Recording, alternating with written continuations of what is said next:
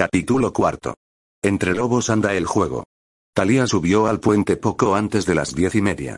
Miró rencorosamente a Greta y Lori luego volvió la cabeza. El brumoso paisaje de Nueva York empenachada de humo de fábricas, tenía cierta belleza. Es más limpio ese cielo y este río, que todos nosotros, murmuró. Taylor se acercaba a ella. ¿Qué dices? preguntó. ¿Estás filosofando?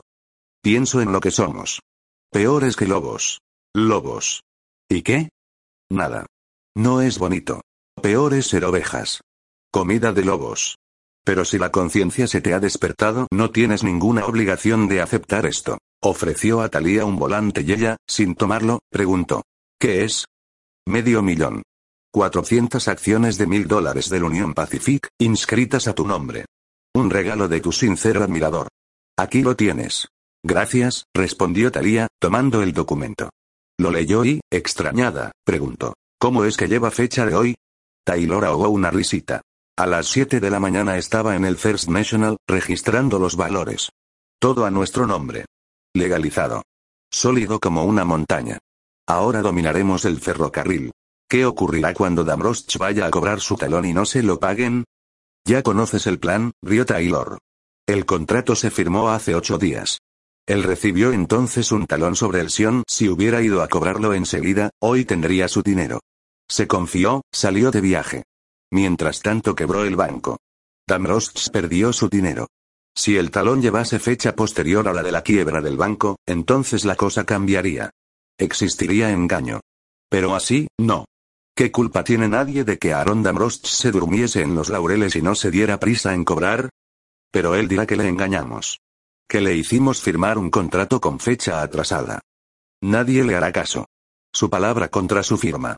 No le servirá de nada protestar. Supongo que se abstendrá de hacerlo.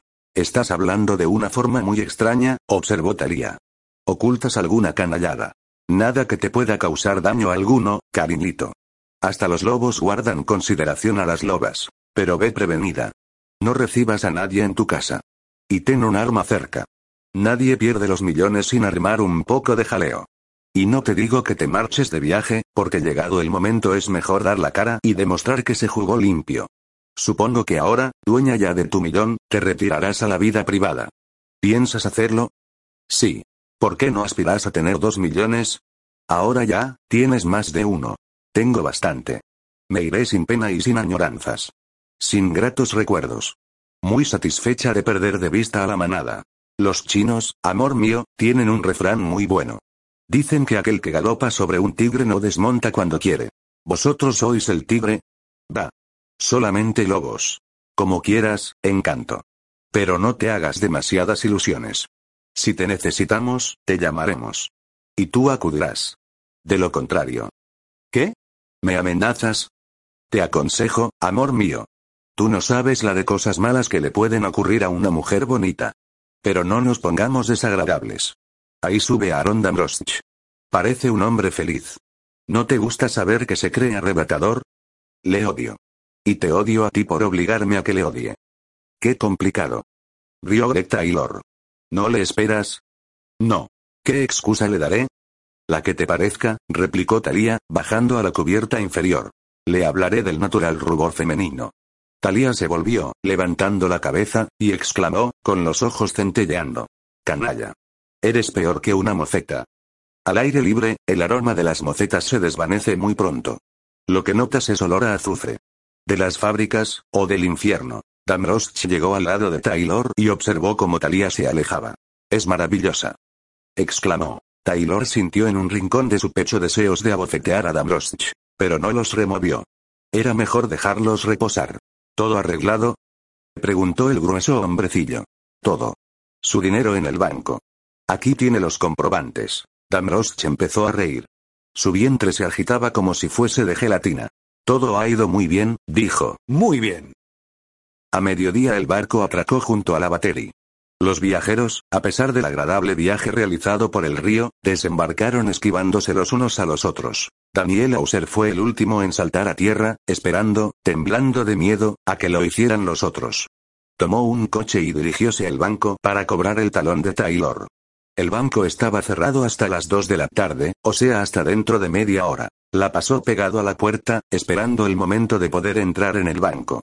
El cajero que tomó el talón de Taylor le conocía y preguntó. ¿Se lo transferimos a su cuenta en el Sion?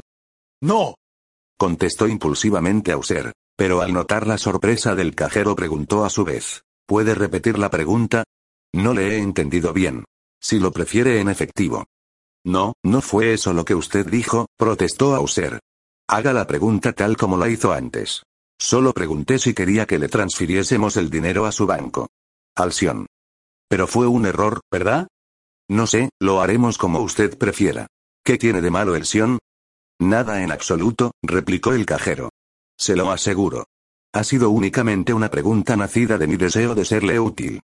Ya, comprendo, ¿aceptaría usted un talón sobre el Sion? De usted sí, señor Auser. Este palideció mortalmente. ¿Qué le ocurre?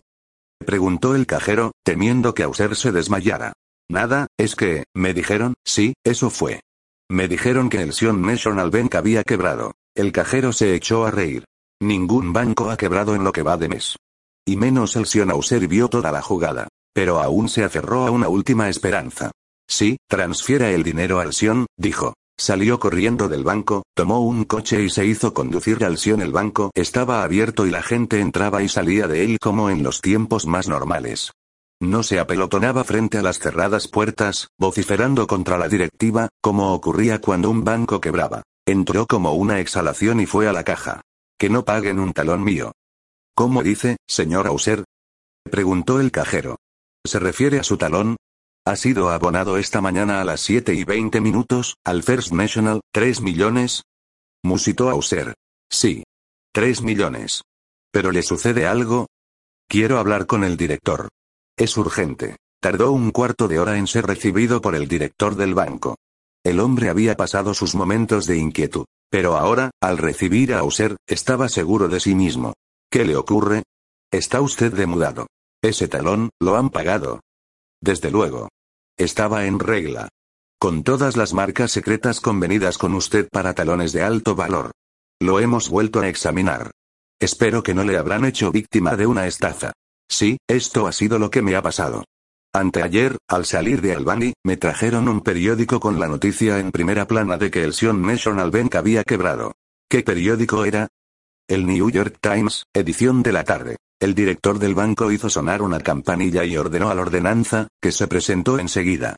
Que traigan enseguida todas las ediciones del New York Times de hoy, ayer y anteayer. Luego pidió a User.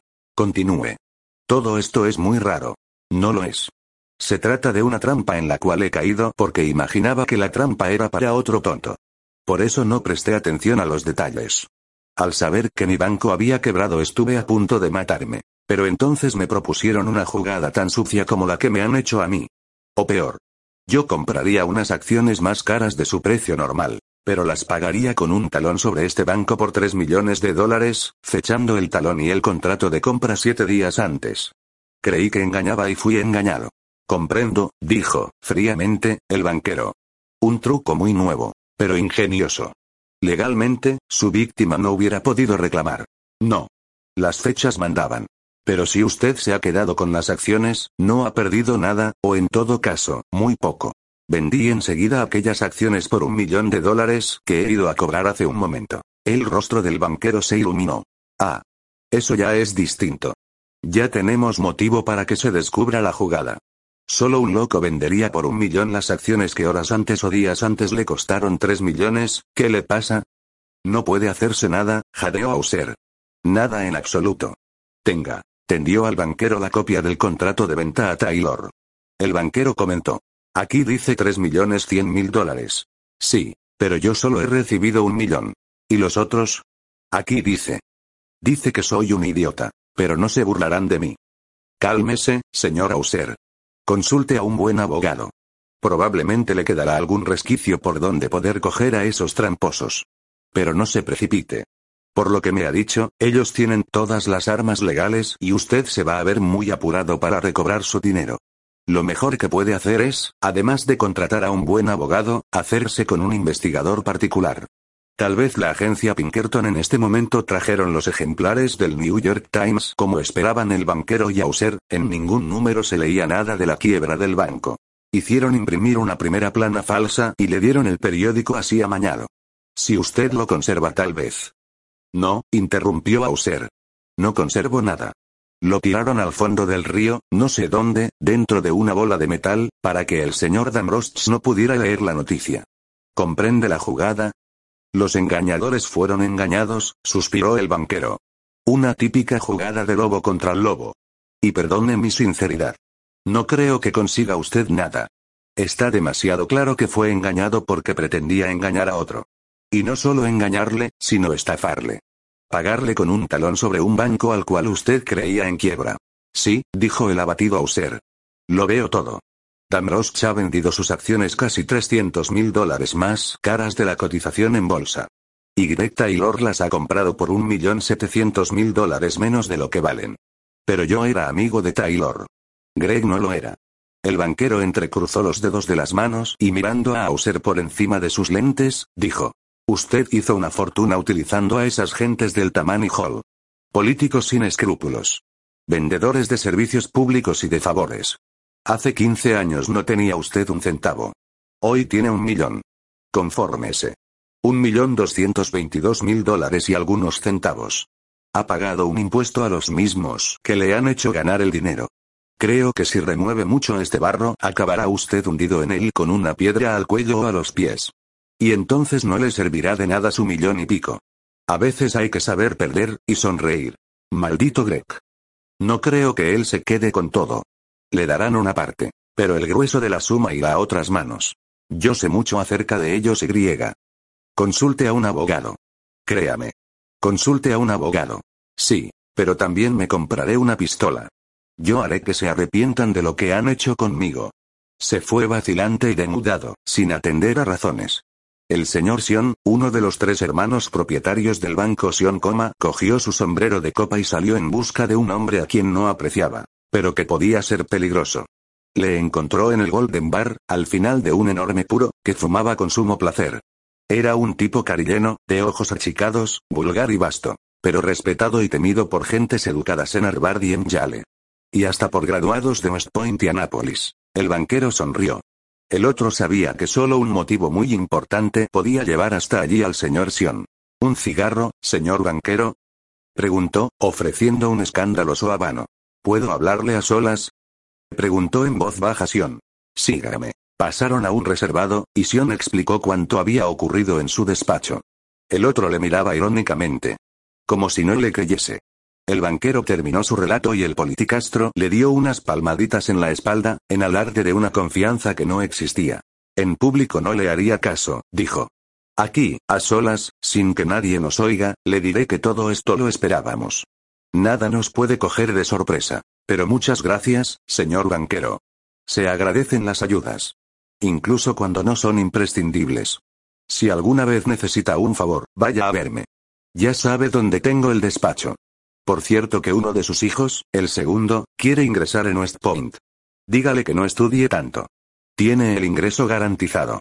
Un día o dos antes del examen que me envíe una nota acerca de las lecciones que sabe. Ya verá cómo da la casualidad de que son esas y no otras las que le preguntan. Adiós, amigos John. Gracias por todo. El banquero salió del Golden Bar sintiéndose sucio, preguntándose por qué la vida tenía que exigir aquellas bajezas.